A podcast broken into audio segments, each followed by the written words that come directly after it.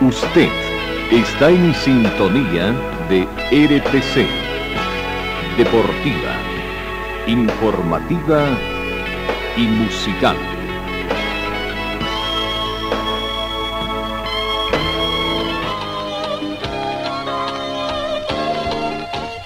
Carlos Dalén Celoaiza y el mejor equipo deportivo presentan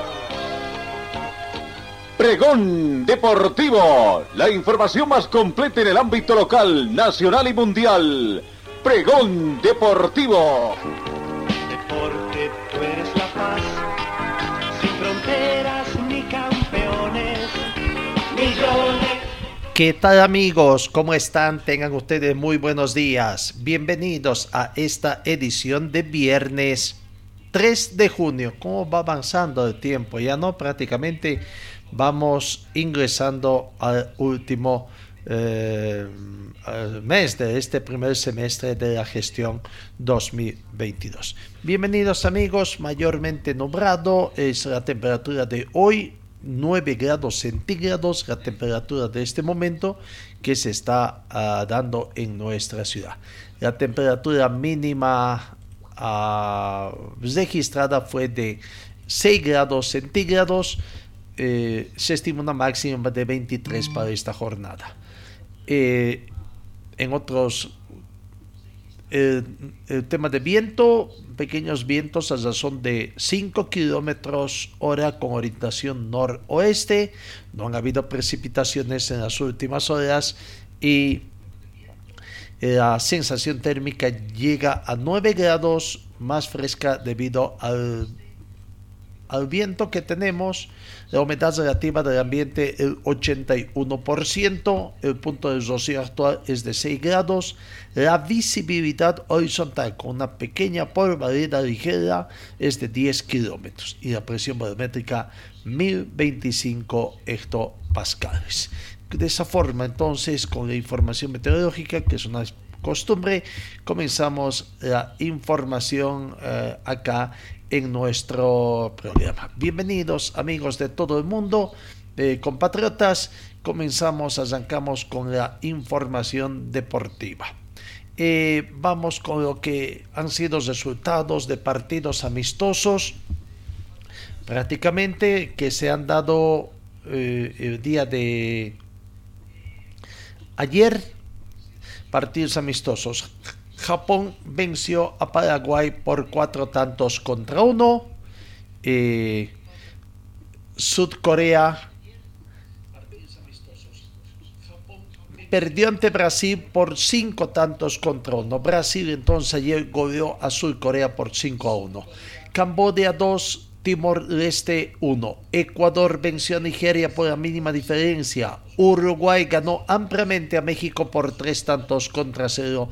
Partidos más importantes jugados en los amistosos del día de ayer jueves 2 de junio. Veremos hoy bastante partidos por la Liga de Naciones en, Europa, donde ahí Francia comienza la defensa de su título, ¿no? Con Dinamarca, 14 horas con 45 minutos por el grupo 1 y Croacia con Austria las 14 horas con 45 minutos también. Por el grupo A, Bélgica con Holanda, 14 eh, con 45 minutos. Por el grupo 3, Kazajstán con Azerbaiyán, Bielorrusia con Eslovaquia. Y por el grupo 1, eh, Latvia con Andorra y Liechtenstein con Moldova.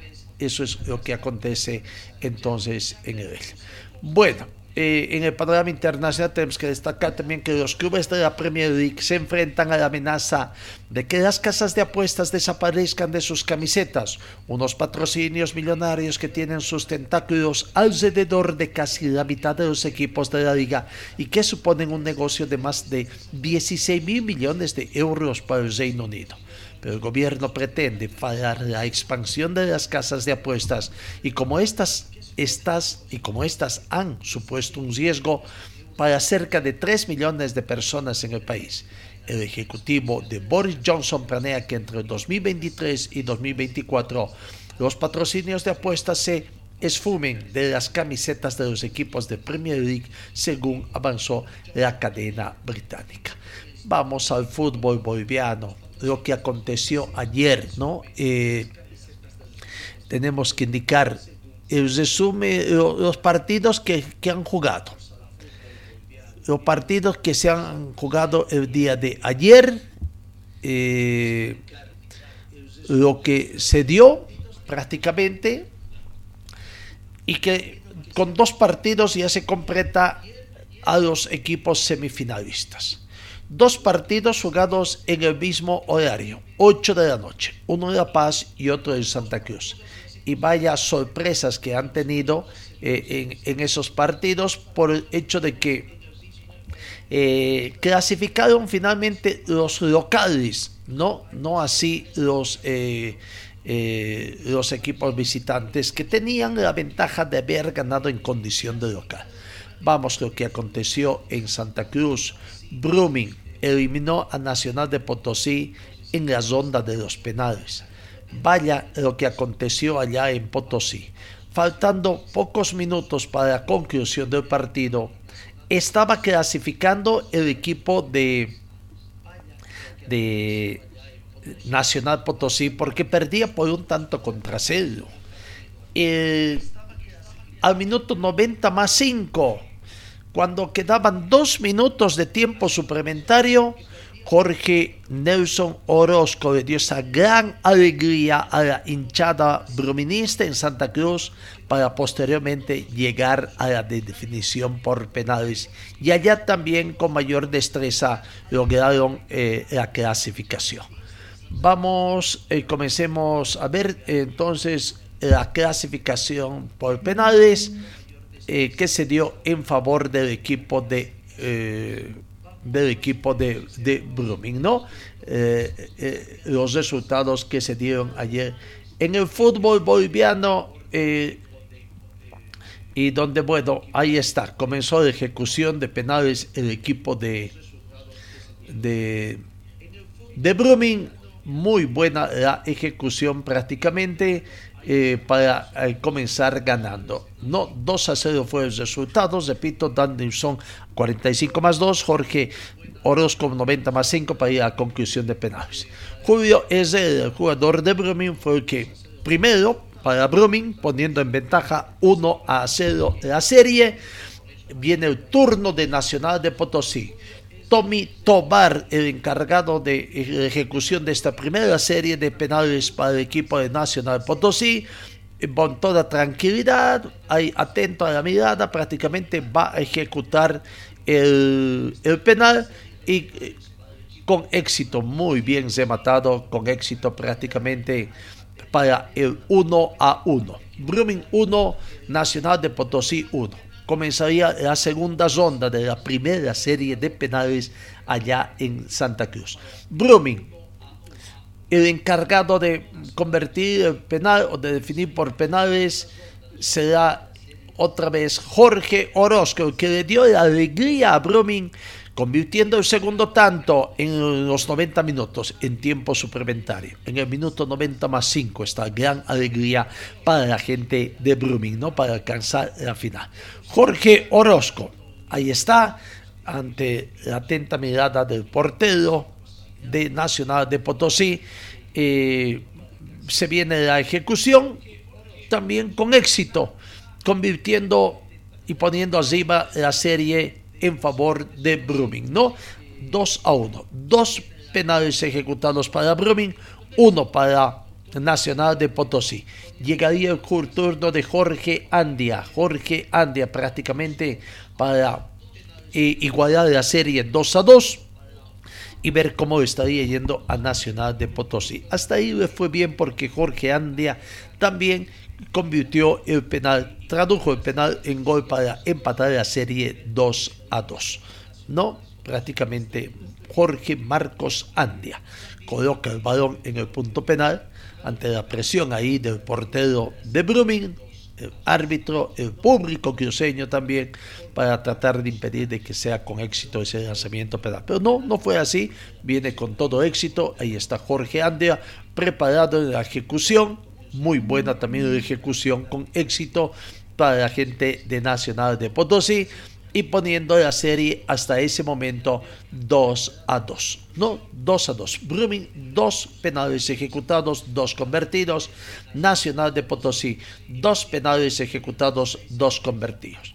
Abraham Cabrera, otro especialista en ejecución de penales en el equipo de Brumming, eh, sería el encargado de la tercera ejecución en esta primera serie de penales para el equipo de Brumming. Abraham Cabrera, repito, el encargado de convertir el tercer penal para el equipo de Brumming. No poco a poco comenzaba a el mayor nerviosismo allá en Sucre de parte de la gente de Brumming, de los jugadores, tanto de Brumming como Nacional de Potosí. Sería con éxito también la tanda de penales para el equipo de Brumming, ¿no? Y que al final se hizo eh, de la clasificación. Viene con todo éxito engañando al portero de Nacional de Potosí. 3 a 2 se ponía ahí la serie, 3 penales ejecutados para Brumming, los tres con éxito, dos penales hasta el momento para Nacional de Potosí. Y bueno, llega el turno de emparejar la serie, Zoman, Junior Kevin Zomay va a poner el balón en el punto de penal ante la atenta mirada del árbitro del partido, quien fue el árbitro del partido, eh, don Gary Vargas, que no volvió a repetir una muy buena actuación, que digamos, ¿no? Pero bueno, ahí está la gente de Brumming, arrodillados con la esperanza de que convierta y. O, Johnny Zomay de que no convierte en todo caso, pero también sería con éxito y la serie estaba emparejado 3 a 3 tres penales ejecutados para ambos equipos, para Brumming, para Nacional Potosí, tres penales convertidos para ambos también. Poco a poco se estaría llegando a la final de la primera serie. Brumming, Fernando Arismendi va a ser ejecutor del cuarto penal. Fernando Arismendi, encargado de la ejecución del cuarto penal, que sería también con éxito y vaya el nerviosismo que comenzaría a hacer en la gente de Nacional Potosí. No, Fernando Arismendi, ahí está, listo para la ejecución de la cuarta serie de penales para Brumming. Cosige el balón por instrucción del árbitro Gary Vargas, la presión del portero también de Nacional de Potosí y bueno, ahí está el nerviosismo, característico también en este momento de definición de penales eh, cuando se da este tipo de definición de penales. ¿no? Fernando Arismendi, encontrando un poquito de tranquilidad, eh, el portero de Nacional Potosí pretende poner el nerviosismo y convierte con éxito Fernando Arismendi 4 a 3 hasta ahí en la ejecución de penales. Cuatro penales y cuatro convertidos para Brumming. Hasta acá tres penales para Nacional Potosí, los tres convertidos. Y vendría Daniel Mancilla. Daniel Mancilla, con mucho nerviosismo, para tratar, obligado a, convertir para mantener la igualdad. ¿Qué pasó con Daniel Mancilla?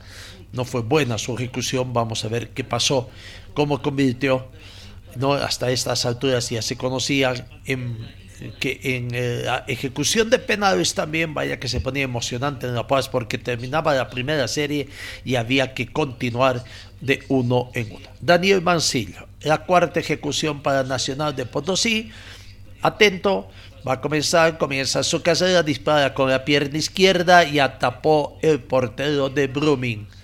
Atapó el portero de Brumming, y poniendo en ventaja al equipo de Brumming. Llegaría la quinta definición, la definitiva. Comenzaría con Brumming para cesar la serie de cinco penales. Jefferson Tavares, el encargado de ejecutar, convirtiendo el penal prácticamente, convirtiendo esta quinta ejecución. Ahí terminaría todo, dejando clasificado al equipo de Brumming para enfrentarse a Bolívar el domingo. Jefferson Tavares entonces con esa responsabilidad de aprovechar la ventaja que nació de los pies de Nadir Mancilla, jugador de Nacional Potosí, al no poder convertir la cuarta serie de Nacional Potosí. Y Jefferson Tavares, con toda tranquilidad, con esa gran responsabilidad que tenía, no dejó de, de desaprovechar esa ventaja que le daba Nacional de Potosí para convertir tanto Y en penales clasificó Brumming por 5 goles contra 4. Viene la ejecución del penal con todo éxito, atenta la mirada del árbitro Gary Vargas, que no haya ninguna infracción del portero, convirtió y lo engañó perfectamente y de esa forma Nacional Potosí no puede avanzar, no puede, pese a la ventaja que tenía. El partido terminó para ambos equipos con 10 jugadores ante la expulsión en el minuto 90 de William Álvarez para Nacional de Potosí y Dargan Noronja para el equipo de Brumming. ¿No? Ahí está la ejecución de penales entonces. Clasificó Brumming y será rival de Nacional o de Bolívar, que es el otro clasificado. Veamos en el tema de las notas la palabra de Brumming, Denilson Durán, jugador del partido. El que convirtió el primer tanto en el minuto 45 más 2 tuvo también la oportunidad de no, pateó, ¿no? No pateó penales, pero vaya, con ese su primer gol abrió la ruta y cómo sufrió Brumming para llegar a la instancia de penales. Aquí está la palabra de Denilson Durán, eh, eh, escogido como el hombre eh, del partido por empresa que ostenta los derechos de televisación.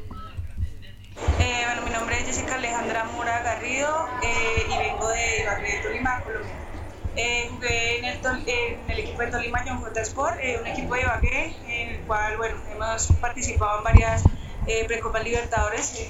El año pasado quedamos campeonas, este año quedamos subcampeonas y bueno, no pudimos obtener el cupo para la, Precopa, para la Copa Libertadores en representación de Colombia, pero acá estamos en representación de, de Bolivia.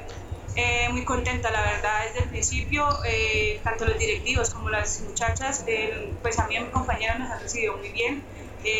la verdad, me siento como si estuviera en casa y no muy contenta de estar acá.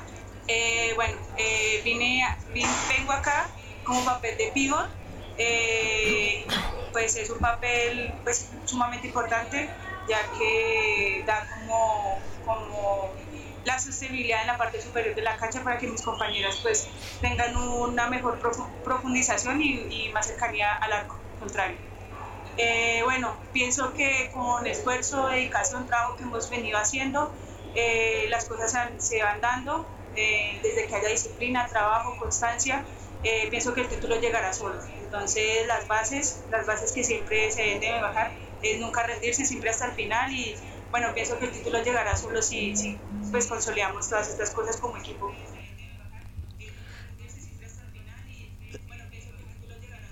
Bueno, la palabra del jugador eh, Denilson Durán, jugador del equipo de, de Brumming también, ¿no?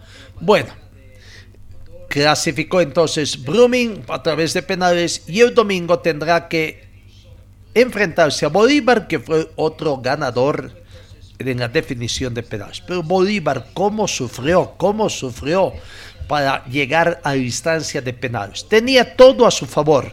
Dos penales eh, sancionados por árbitro del partido, Javier Zebollo, de la ciudad de Oregón.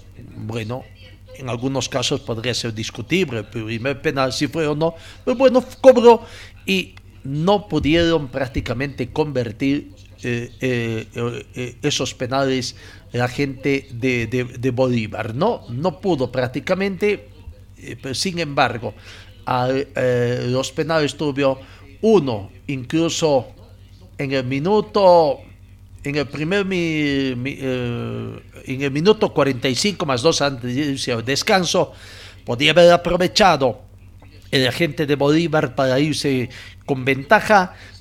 Chico, ejecutó el primer penal, Mazado, Mazado prácticamente falló el penal. En el minuto 50, inexplicablemente, Daniel Rojas, a los 5 minutos de la segunda parte, se hace expulsar por doble tarjeta amarilla y ya dejó en inferioridad de condiciones. No obstante, a esa inferioridad de condiciones, que no se tradujo, por ahí eh, prácticamente eh, se dio la situación, ¿no? O sea, eh, llegó el partido. Bruno Miranda al minuto 78 pone en igualdad de condiciones a los dos equipos al hacerse expulsar para Bolívar también eh, por doble tarjeta media. Pero antes antes, al minuto 66, Alex Granel ejecuta otro penal sancionado por el árbitro Javier Zebollo. Y también mazó el penal. Arriba, arriba lo mandó inexplicablemente cuando tuvo dos oportunidades concretas Bolívar de ejecutar penales y no pudo convertir esa situación. Bueno, eh, llega finalmente en el minuto 90 más 3, ¿no? Eh, minuto 90 más 3 y viene esta jugada prácticamente donde aparece Javier Uceda para convertir el tanto de, para el equipo de Bolívar. Siete minutos había adicionado la terna arbitral encabezado por Javier Edgar Zeboy. Ya se jugaba el minuto 90 más 3. Y tras el tiro de esquina viene esta jugada prácticamente para originar la jugada de gol en los pies de Javier Uceda y da esa alegría. Cuando la hinchada bolivarista prácticamente pensaba de que no era la noche de Bolívar, dos penales masados y bueno, llegaba este gol salvador de, a través de Javier Uceda para ir a la definición de penales. Un muy bonito remate con la pierna eh, cruzada, diríamos así, ¿Y qué pasó al portero Quirós de Oriente que no la vio el balón? Estaba muy bien ubicado, pero venció su resistencia y, y se venía ese gol. Minuto 90 más 3, Javier Uceda para dar paso a la ejecución de penales. Vaya ejecución de penales. ¿Y cómo comenzaría la, la, ejecución de penales? Vamos comenzando viendo ahí Bolívar comenzaba con ejecución de penales y parecería que la mala suerte le continuaba porque Roberto Fernández, un experimentado, el primero en, la tanda de penales sería y vaya, falló también. Tercer penal consecutivo en la noche y que masaba dos durante el partido, el primero en la serie de penales, en la primera serie de cinco ejecución de penales. Parecía que no era la noche de Bolívar, ¿ah? porque vendría Maximiliano Caire para emparejar la serie y aprovecharía esta oportunidad que se le daba a Oriente para ponerse arriba en el marcador, sacar ventaja que le daba Bolívar, que no fue una noche, ¿no? Vaya, que estaría pensando hasta ese momento el técnico Antonio Sagó tres penales, dos en el partido que no pudo haber aprovechado y clasificar directamente, ir a este sufrimiento de la ejecución de penales y comenzar abajo en la serie prácticamente. ¿ah? Abajo. Maximiliano Calle aprovecha muy bien. Entonces, esta primera ventaja que le da eh, el plantel de Bolívar va a ejecutar con toda tranquilidad para poner allí en el marcador. Con toda tranquilidad se arregla las medias, no tiene mayor apresuramiento para eh, ejecutar hasta que llegue el momento, llega el momento, el momento de, tendríamos que decir, viene la ejecución y lo engaña perfectamente al portero Cordano de Bolívar. 1-0-1 se ponía la serie en favor de Oriente Petróleo, no contra la mala ejecución de Roberto Fernández. José Sagredo sería el responsable en Bolívar de la segunda ejecución de penales. José Sagredo, el jugador de Bolívar, que, bueno, tenía que poner tranquilidad a la hinchada de Bolívar para esa ejecución y tratar de convertir bien, ¿no? O sea, no, no tener mayores problemas. ¿No? Entonces, ahí viene la ejecución de penales eh, el jugador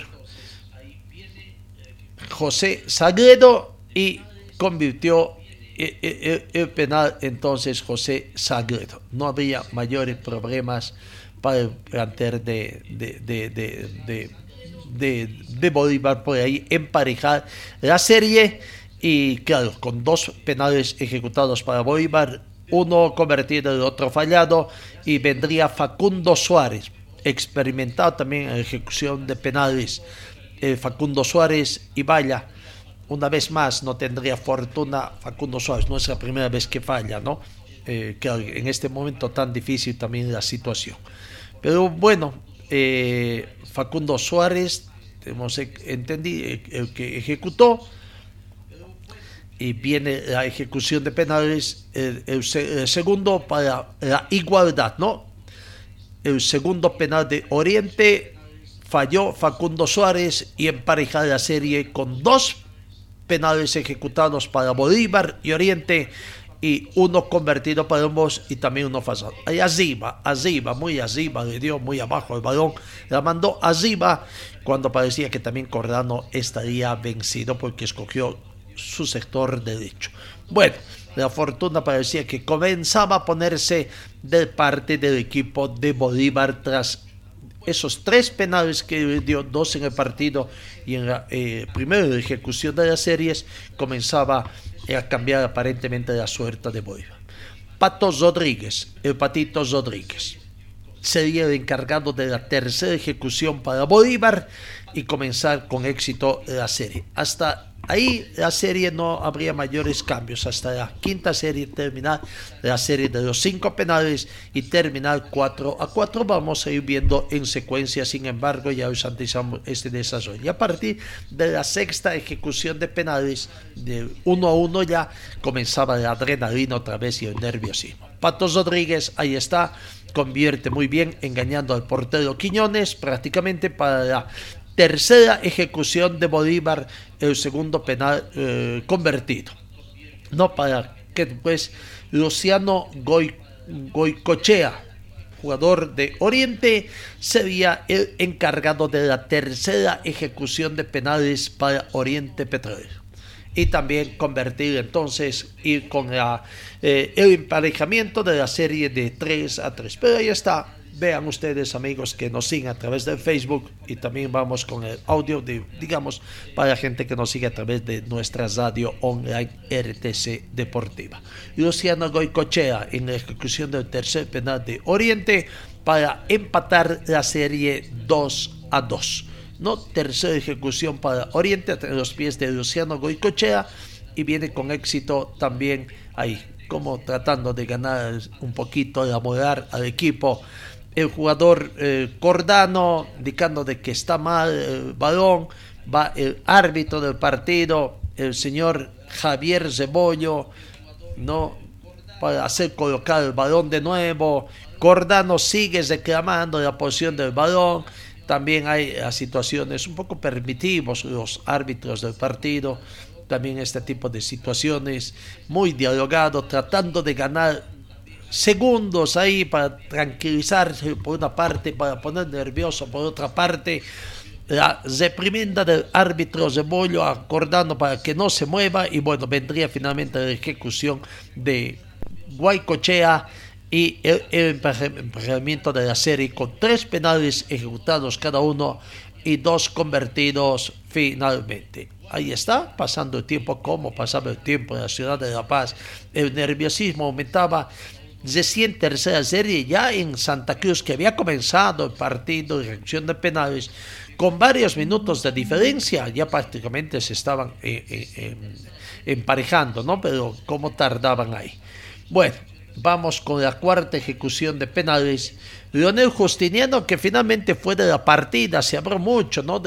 Que estaba entre algodones, finalmente jugó, jugó los 90 minutos, encima fue pues, responsable de la ejecución del cuarto penal, para el equipo de Bolívar y lo ejecutó bien, lo ejecutó con, eh, con mucha eh, maestría eh, para el jugador experimentado de Bolívar y poner la serie con cuatro penales ejecutados para Bolívar y tres penales convertidos. Leonel Justiniano entonces ponía en ventaja al plantel de Bolívar en la primera serie de penales ayer en la definición del partido Bolívar Oriente Petróleo que terminó 1 a 0 en ambos partidos, en ambos casos, ¿no? En el de ida y en el de vuelta. Ahí está, muy bien ejecutado por Leonel Justiniano, entonces la cuarta, el cuarto penal. Vamos a Miguel Ríos, responsable de la ejecución del cuarto penal para el plantel de Oriente Petróleo. Miguel Ríos, que también pondría la serie igualada 3 a 3 estaría ahí y llegaría después, posteriormente, la última definición de penales de, ambos equipos. Y vaya, quienes ejecutarían los penales serían los porteros, ¿no? Pero primero veamos a Miguel Zíos, Miguel Zíos, Miguel Zíos para la ejecución del cuarto penal, con algún nerviosismo, eh, la modestia también de hinchada, con esos famosos láser, y que nadie dice nada para que la hinchada no utilice este artefacto que es bastante modestoso viene la ejecución de Miguel Zíos y completa la serie cuatro penales eh, ejecutados, tres penales convertidos, tanto para Bolívar como para Oriente Petrolero. Se cesaría la serie. Primero Bruno Sabio para Bolívar y Carlos Roca para Oriente Petrolero. ¿No? Con eso quedarían 4 a 4 prácticamente. Ahí está Vamos a ver el turno de Bruno Sabio para cesar la serie del equipo de Bolívar con cinco penales ejecutados, cuatro convertidos, uno masado. Roberto Fernández fue el que falló al comenzar esta serie de penales para el equipo académico de la ciudad de La Paz. Bruno Sabio entonces, ante la atenta mirada de Quiñones, portero de Oriente, eh, Wilson Daniel Quiñones. ¿no? Poniéndolo nervioso a Sabio no consigue porque Bruno Sabio ejecutó también con bastante éxito esa último, última mm, serie de penales en la primera ronda de penales en el partido que se disputó en la ciudad de La Paz en el estadio Hernando Siles. Vamos a ver entonces ejecución de penales. Prácticamente ahí convirtió Sabio eh, el gol y vendría Oriente Petrolero con Carlos Roca para prácticamente cesar esta tanda de penales. ¿Cómo se extendía prácticamente ¿no? esta situación eh, que se daba? vamos a ver entonces ahora a Carlos Roca el turno y con eso se cierra la plan. Habría que ir después al mayor nerviosismo, a las llaves series de uno a uno y esperar que uno de los protagonistas falle el marcador prácticamente, ¿no? Eh, después de esta ejecución de Miguel de Carlos Roca para cesar la serie de penales en esta primera serie también de ejecución de penales de Oriente y a esa emoción. Y vaya que sí hubo algo de nerviosismo en la siguiente ronda cuando venía la sexta serie de ejecución de penales. Pero primero aquí está Carlos para ejecutar con toda tranquilidad también y emparejar 4 a 4. Cinco penales ejecutados, cuatro convertidos para cada uno, tanto para Bolívar como para el plantel de Oriente Petrolero. ¿no? Oriente, vaya, que como jugó Oriente, como para destacar la actuación de Oriente allá. Ahí está, 5 a 5. Venía una parte emocionante, porque Rubén Cordano, después de esa ejecución de de Carlos Roca y que se tapaba las orejas, se abrazaba con su portero Quiñones para desearle suerte, venía Rubén Cordano para ejecución de penal, eh, el sexto penal, y eh, prácticamente creo que fue una especie de apuesta que hizo, ¿no? Obligaba a, a Wilson Quiñones también a ejecutar. Ahí está, enfrentamiento entre porteros, Quiñones para defender, Rubén Cordano para ejecución del penal. Se veía con mucha confianza Cordano prácticamente. Lo miraba fijamente antes de tomar aire de tomar distancia en ejecución del penal. Era la sexta ejecución del equipo de Bolívar y lo engañó lo engañó prácticamente al portero Quiñones en esta ejecución. Ahí va a tomar Casero, tomó distancia, se toma su tiempo también, la respiración profunda, lo ve fijamente a Quiñones, para ver cómo se mueve, viene la ejecución y lo engañó prácticamente. Y Quiñones ya está ahí. Eh, como respuesta, ejecutaría eh, no es Romer Quiñones, Wilson Quiñones, la sexta serie de penales para Oriente Petrolero, ahí también con mucho nerviosismo, Cordano trataba de darle mucho nerviosismo a Quiñones, para tratar de que Bolívar venza en esa serie de seis penales ya la serie. Pero no sería así porque Quiñones con bastante habilidad también comenzaba la, eh, a, tomar tiempo la distancia para la ejecución del penal y poner la serie 5 a 5. 5 para Bolívar en 6 ejecuciones, 5 para Oriente Petróleo también en 6 ejecuciones. Va a tomar la casera, el, portero Quiñones de los registros de Oriente, ante la atenta mirada de Cordano, viene con toda tranquilidad y lo engaña casi de la misma forma como engañó eh, eh, el equipo de Cordano, el responsable. Venía la séptima ejecución de penales. Lo nerviosismo en uno y en otro plantel, en Bolívar y en Oriente, no sabría decir en cuál había mayor nerviosismo, pero bueno, eh, era el nerviosismo que se daba allá. Y le tocaba el turno para Gabriel Villamil, para Bolívar, Gabriel Villamil, y comenzar la, séptima serie de penales. ¿no? Quiñones tratando de ponerlo nervioso, vuelve a su pórtico ante la atenta mirada del árbitro Javier Zebollo de que tome la posición correspondiente, gran distancia que toma el jugador Villamil para la ejecución del penal, va a coser y con todo éxito va a convertir la séptima ejecución y el sexto tanto del equipo de Bolívar. Siete, eh, hasta ahí se ponía 6 a 5, ¿no? 6 a 5. Pero todavía quedaba la ejecución de Marcelo Suárez para emparejar la séptima ejecución para Oriente Petróleo. Marcelo Suárez, que lo ejecutó también con todo éxito, e igualar la serie 6 a 6 en 7 ejecuciones. Hasta ahí el nerviosismo prácticamente de la presa de los jugadores, hinchas, público asistente en el estadio Hernando Siles de la ciudad de La Paz, porque bueno, las ventajas que se dieron no eran muy bien aprovechadas por los jugadores y el nerviosismo andaba, avanzaba la ejecución de penales. Marcelo Suárez, el séptimo ejecutor en Oriente, para convertir el sexto tanto, mantener la igualdad de 6 a 6 hasta ahí, ¿no? La segunda ejecución ya después de la primera serie de penales de 5 no, jugador Marcelo Suárez va a ejecutar con bien, no tomó mucha distancia eh, ante la atenta mirada del, por del árbitro Javier Zebollo y sería, repito, con todo éxito a ustedes están viendo. Prácticamente lo engañó muy bien al arquero Cordano. Y vaya cómo molestaban a las hinchadas prácticamente con algunos gestos tras la ejecución de penales en uno y en otro plantel y tuvo también su repercusión al final del partido con la molestia que hubo intento de agresión entre jugadores de Bolívar de Oriente y el reclamo de los jugadores de Oriente porque fue la gente de Bolívar la comenzó.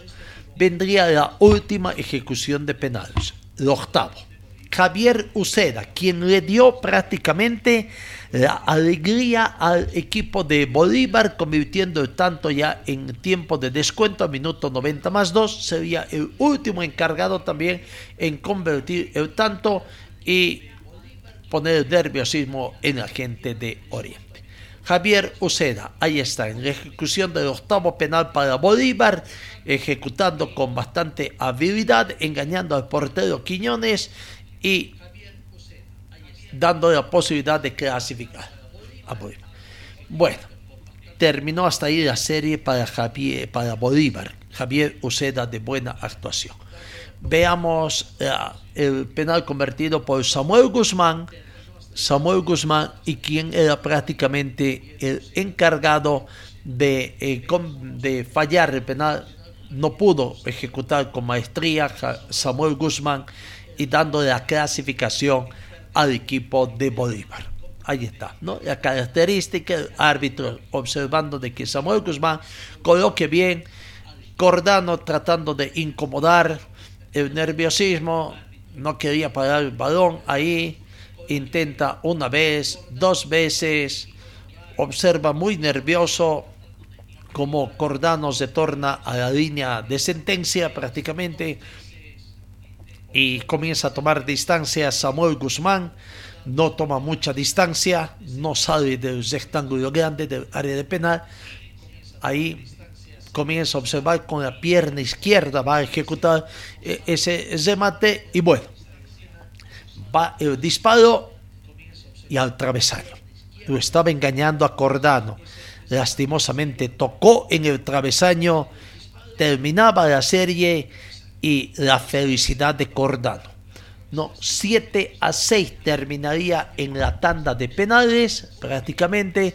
Para Bolívar terminaría 7 a 6 la tanda de penales y eh, había que dar paso a prácticamente a la ejecución, a la alegría desbordante Bolívar, que sufrió, sufrió bastante en, para la ejecución o en conseguir esta ejecución de penales, llegar a esta instancia de penales, pero bueno, a través de los penales se clasificó. Vamos con Javier Uceda, jugador de Oriente Petrolero. El jugador Uceda Uceda, ingresaste y pusiste el gol que tanto estaban buscando durante todo el partido. Sí, no, ya eh, entré con esa mentalidad de poder aportar al equipo y gracias a Dios se me dio el gol. Ahora viene Blooming, ¿qué te dice Blooming? Eh, la verdad que va a ser un partido, los dos partidos van a ser difíciles, ya que Oriente se nos plantó aquí, Blooming igual va a ser lo mismo, eh, pero esperamos poder superar este, este nuevo reto. Eres el jugador Samsung, felicidades, ¿ah? Eh, muchas gracias. La palabra de Javier Uceda, autor eh, del gol para llegar a estas finales y el que dio prácticamente el partido. Bueno, ¿qué se viene ahora prácticamente, no? La dirección de competiciones ha establecido que este sábado sea el primer partido eh, en la ciudad de La Paz entre Die Strongets y el planter de eh, Die Strongets sábado. El partido a las 3 de la tarde eh, se supone que se va a jugar en el estadio Hernando Siles de la ciudad de La Paz. La gente de Palmaflor ah, está preparándose con todo, la gente de Palmaflor. Eh, la, la, dirigencia del equipo de Palmaflor ha hecho las gestiones necesarias y está colocando un bus gratis o bus gratuito, dependerá de la cantidad de buses, uno o dos, de la cantidad de interesados que vayan para ese partido, ¿no? Para ver ese partido. Y en The Strongest todavía no, no, no, han hecho conocer el precio de las localidades, como para que usted, eh, hincha del fútbol, seguidor de Palma Flor, pueda aprovechar. Bus gratuito, entonces para la hinchada de, de, de Atlético Palma Flor para viajar a la ciudad de La Paz.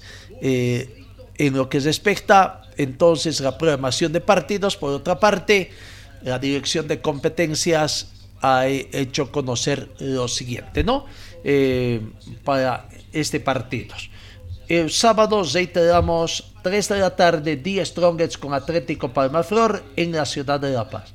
En Santa Cruz, el domingo 5 de junio, a las 3 de la tarde también, clásico académico. Muchos no les gusta que se diga clásico académico, ¿no?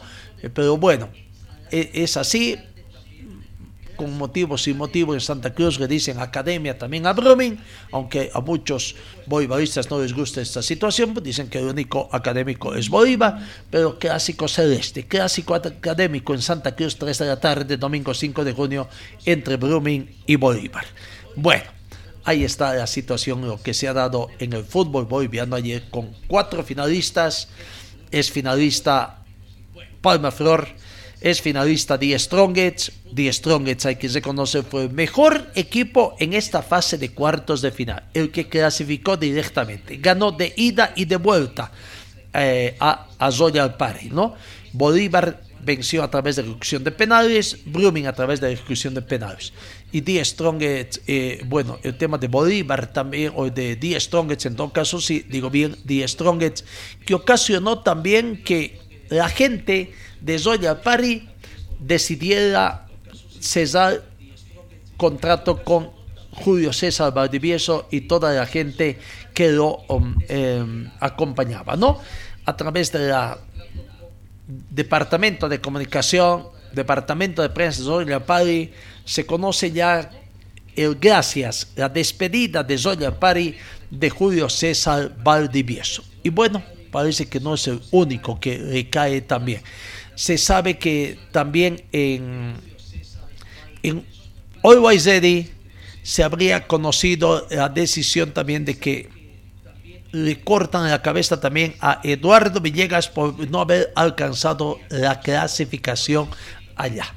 Bueno, esa por una parte. En Real Tomayapo, esta noticia que ya se confirma a través del departamento de prensa de Real Tomayapo, también dando agradecimiento a, a, Víctor Hugo Andrada, el copito Andrada. Pero quizás esta otra, a la par, esta otra donde a se da la bienvenida al cochabambino Richard Rojas, que ya estuvo ahí de asistente. Eh, será por primera vez Richard Rojas técnico en la división profesional. Ya estuvo en la Copa Simón Bolívar, en la antesala del profesionalismo, eh, Richard Rojas dirigiendo aquí también equipos cochambinos, en otros eh, departamentos también, pero bueno, será la primera vez que Richard Rojas toma la rienda de la conducción técnica de un equipo y será en el equipo tarijeño desde Alto Mayapo, ¿no? Esa es la situación que se presenta entonces acá. Bueno, vamos, sigamos avanzando rápidamente con otras informaciones que tenemos. Eh, ayer, ayer acá en Cochabamba se hizo la presentación oficial de, de lo que es eh,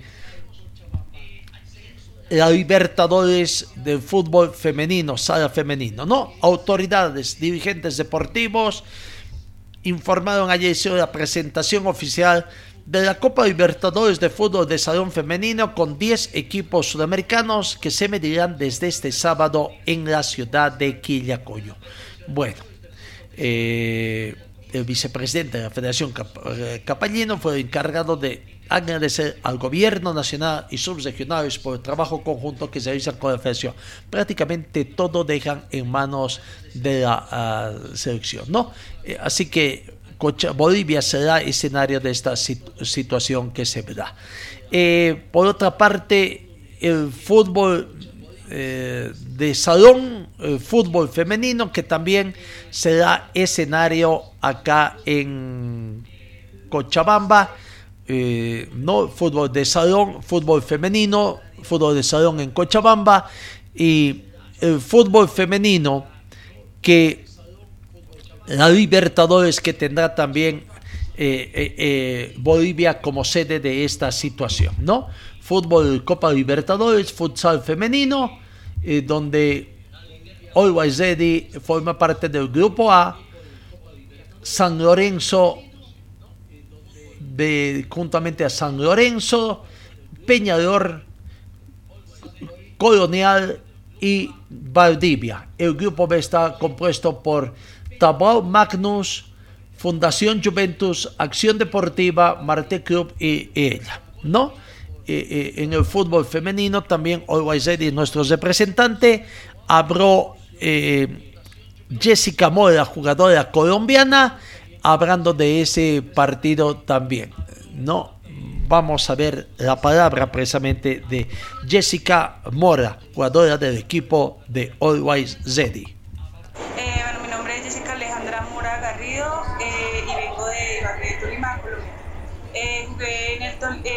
Equipo de Tolima John Sport, eh, un equipo de Ibagué, en el cual bueno, hemos participado en varias eh, Precopas Libertadores. Eh, el año pasado quedamos campeonas, este año quedamos subcampeonas y bueno, eh, no pudimos obtener el cupo para la, para la Copa Libertadores en representación de Colombia, pero acá estamos en representación de, de Bolivia.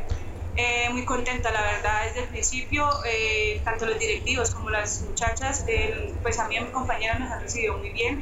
Eh, la verdad, me siento como si estuviera en casa y no muy contenta de estar acá. bueno, vine, vengo acá como papel de pivot, pues es un papel pues, sumamente importante, ya que da como, como la sostenibilidad en la parte superior de la cancha para que mis compañeras pues tengan una mejor profundización y, más cercanía al arco contrario.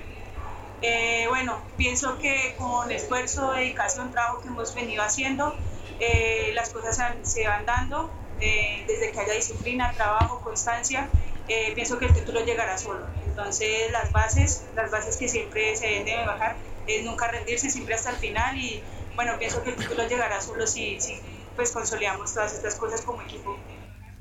La palabra entonces de Jessica Moore, jugadora de, de Club Always para ser protagonista de este campeonato. Vamos con el tema de la Asociación de Fútbol de Cochabamba, que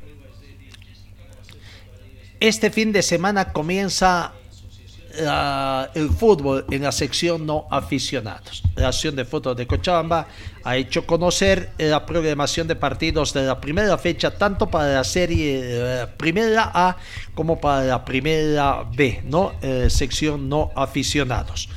Por el grupo A, por el grupo A, en todo caso, vamos en la primera división. El sábado en la cancha de Santa Bárbara, Ayacucho con Caracal. En el estadio de Tiquipaya, Municipal Tiquipaya recibe Independiente. En el estadio de Crisa, Nueva Crisa con Cochabamba Fútbol Club. Y en el complejo de Aurora, Pasión Celeste con Arauco Prado. Por ahí son ocho equipos que componen el grupo A, 16 eh, equipos en la Asociación de Fútbol de Cochabamba, primer campeonato unificado ya, ¿no? Por el grupo B, el sábado 4 de junio, Chayacoyo con Real Cochabamba. El sábado, cancha Universidad, en la cancha de la Universidad Mayor de San Simón, Universidad Mayor de San Simón con San Antonio. En el Estadio Félix Capriles, cancha número 6, en Zique Hub con Estudiantes Quillacoyo y en el Estadio Samancha Orabi de Colcapirra, Colcapirra con Universitario, el otro equipo universitario. Ahí está entonces los partidos de la Acción de Fútbol de Cochabamba. Cuánto nos alegra, ¿no? De que finalmente estamos comenzando el sexto mes del año, cesando la primera eh, semestre de la gestión 2022 y finalmente en el fútbol cochabambino comienza, no siempre campeonatos maratónicos, ahora comienza y veremos después de aquí van a salir los que van a representar al fútbol cochabambino en la Copa Simón Bolívar también. Vamos en el tema de Wisterman, qué es lo que acontece, porque ayer Wisterman perdió otro, otro partido, otro día eh, el tema que tiene que arreglar, algunos dirán es que no le corresponde al que va a ser elegido presidente arreglar, se comprometió, ¿no? Ayer debió haber comenzado sus entrenamientos la gente de Wisterman. Mucha gente no llegó de los que han viajado, incluyendo nacionales y extranjeros. También había el tema de que antes de comenzar a entrenar, los jugadores querían cobrar fueron citados en horas de la mañana, por eso el entrenamiento se fijó en horas de la tarde. Reuniones del actual directorio de Wisterbank, el saliente, tenían que reunirse con el con la comisión fiscalizadora, con, eh, pero no fue el señor Gary Soria, fue su hermano, fue su asesor, reuniones, allá tratar de ponerse al tanto un poquito. Por eso digo, se sigue perdiendo tiempo el señor Gary Suárez dijo, hasta el viernes se arregla con Venegas. Recién ayer estuvieron tomando contacto con los dirigentes de Wisterman, la dirigencia, para saber concretamente.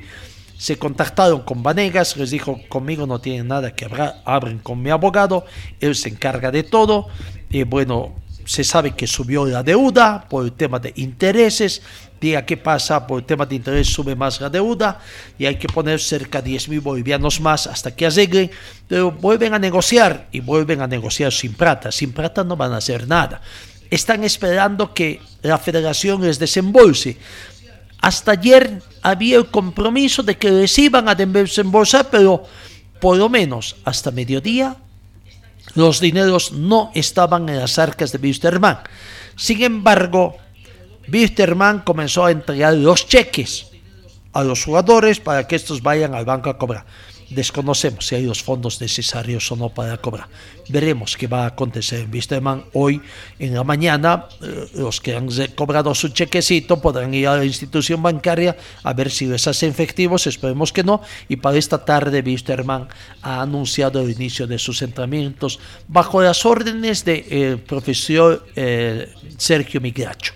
¿no? Sergio Migracho entonces va a estar en nuestros primeros entrenamientos y veremos qué va a acontecer después. Aquí está, gentileza de Javier Arauz. Ritmo de fútbol, entrevista en exclusiva que tuvo con el señor Zenan Quiroga, vicepresidente, haciendo conocer detalles de la reunión de lo que aconteció ayer en horas de la mañana en la sede del Club Wisterman, donde comenzaron a entregar cheques para que la gente de vista los jugadores comiencen a cobrar y tratar de disminuir la deuda. No va a haber modificaciones en el balance porque sale de cuentas por cobrar para salir de cuentas por pagar. Movimiento prácticamente de los dineros que consiguió Wisterman producto de su participación en eventos internacionales. La palabra del vicepresidente Wisterman, Zenan Quiroga, gentileza del ritmo de fútbol, Javier Arauz. Muy buenos días. Eh, sí hemos tenido una reunión, teníamos una reunión acordada para las 9 de la mañana. Estuvo acá el presidente Grover Vargas, parte de mi directorio. Eh, bueno, hemos esperado también al equipo de Gary Soria. Eh, bueno, se ha hecho presente eh, el doctor Torrico y su hermano de Gary Soria. Bueno, Gary Soria no, no vino aquí al edificio. Y bueno, hemos conversado con ellos para hacer lo que la Asamblea ha definido, ¿verdad? Hacer una transición eh, de toda la parte documental, operativa, las cuentas por pagar que hay ahora, que son las urgentes, y para que ellos tengan conocimiento de todo esto y bueno, y se vaya saneando todos los problemas. Eh, bueno, eh, por parte de, de Wilstermann también se sabe que ya entraron los dineros de, de los partidos de Everton y Sao Paulo a las arcas de Wilstermann, ¿no? Sí, así es. Eh, bueno, los dineros todavía no han entrado. Estamos esperando que hoy entre una parte del dinero del partido de Sao Paulo y seguramente hasta la próxima semana eh, ya entrará el dinero de Everton. Entonces, eh, ¿con cuánto estarían contando en este momento? Bueno, eh, lo que será el desembolso que va a ser eh, la Federación Boliviana, más o menos es de 240 mil dólares, ¿no? Que va a servir para pagar la planilla comprometida ya hace dos semanas con, con el primer plantel. Hay que aclarar también esta situación de que esos dineros ya estaban comprometidos ¿no? hacia Bilsterman y eh, lo que yo le pregunto es por qué no se hizo antes este desembolso de la federación hacia Bilsterman. Bueno, a ver, si ustedes recuerdan, el presidente Grover Vargas ya comprometió los pagos hace dos semanas, ¿no? antes del partido con, del último partido con Everton, ¿verdad? Esperábamos ya el desembolso del partido de Sao Paulo, lamentablemente no ha llegado el dinero, yo no sé por qué en la federación, y eh, bueno, nos han ido retrasando, primera vez que nos retrasan tanto tiempo para el ingreso de esos fondos, y eh, bueno, ahora van a entrar, todavía no van a entrar, seguramente van a entrar al transcurso de la mañana para pagar los jugadores, ¿no? También eh, para toda audiencia aclarar de que Soria solo está fiscalizando estos dineros, ¿no? Eh, no, no está firmando nada.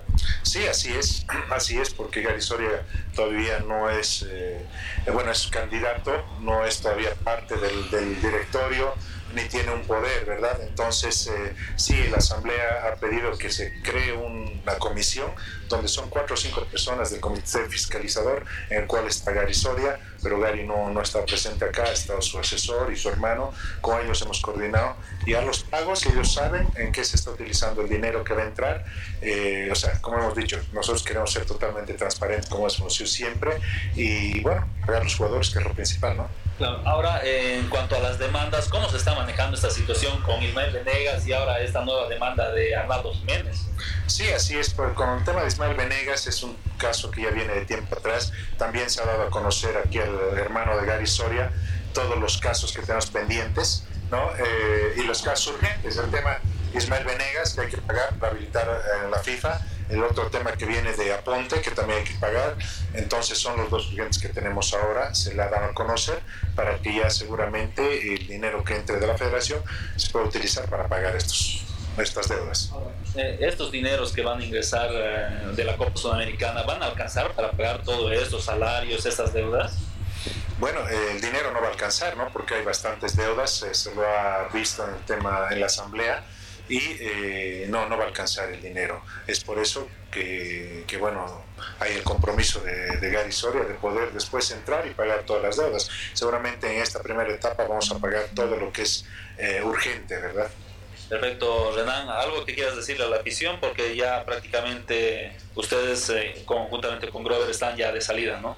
Sí, así es, así es. Simplemente eh, decirles de que estamos acá, estamos dando la cara, estamos abriendo las puertas al, otro, al otro frente, al frente de Gary Soria, para que ellos puedan conocer y saber eh, lo transparente que se ha manejado esta institución. Sí, se han generado deudas, se han cometido errores, pero no se han cometido delitos en este caso. Entonces, eh, nada, esperamos que, bueno, hoy día es un primer día de trabajo y, y creemos que en adelante vamos a tener muchos días más con, con, con, con mi hermano de Gary, con Gary, para realmente dejar la institución eh, las cuentas claras y que ellos sepan también eh, a lo que se están metiendo, ¿verdad? Entonces, eh, nada, decirle a la gente que vaya a apoyar nomás a, a, la, a la gente que viene a apoyar al club y, y, nada, bueno, bueno, vamos a seguir adelante, ¿no?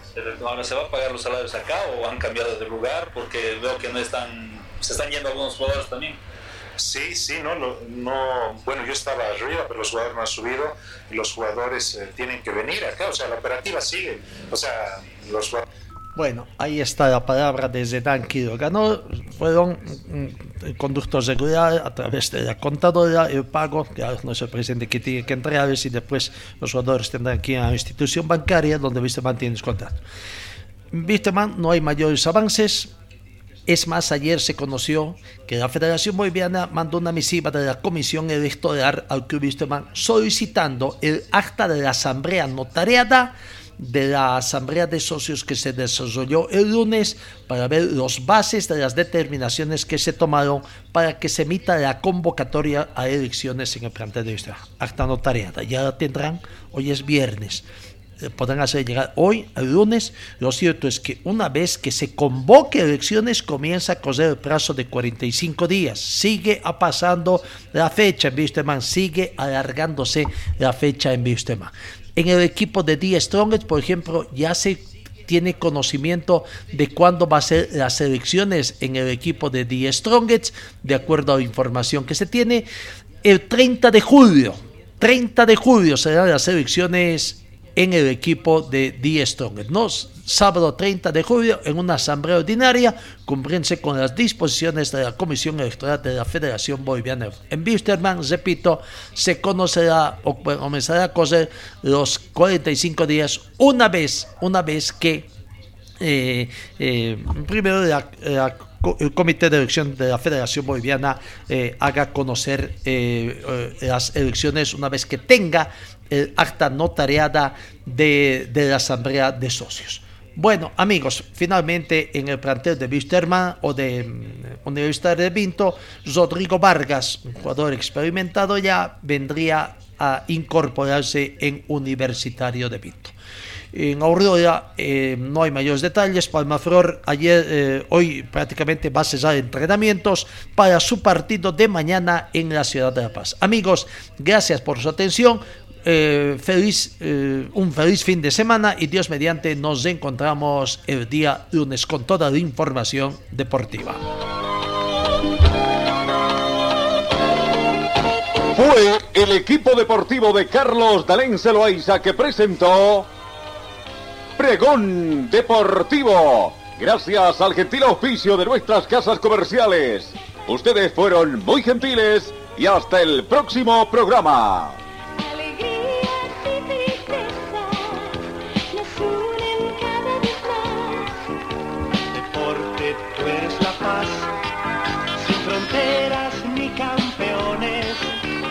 shoulder.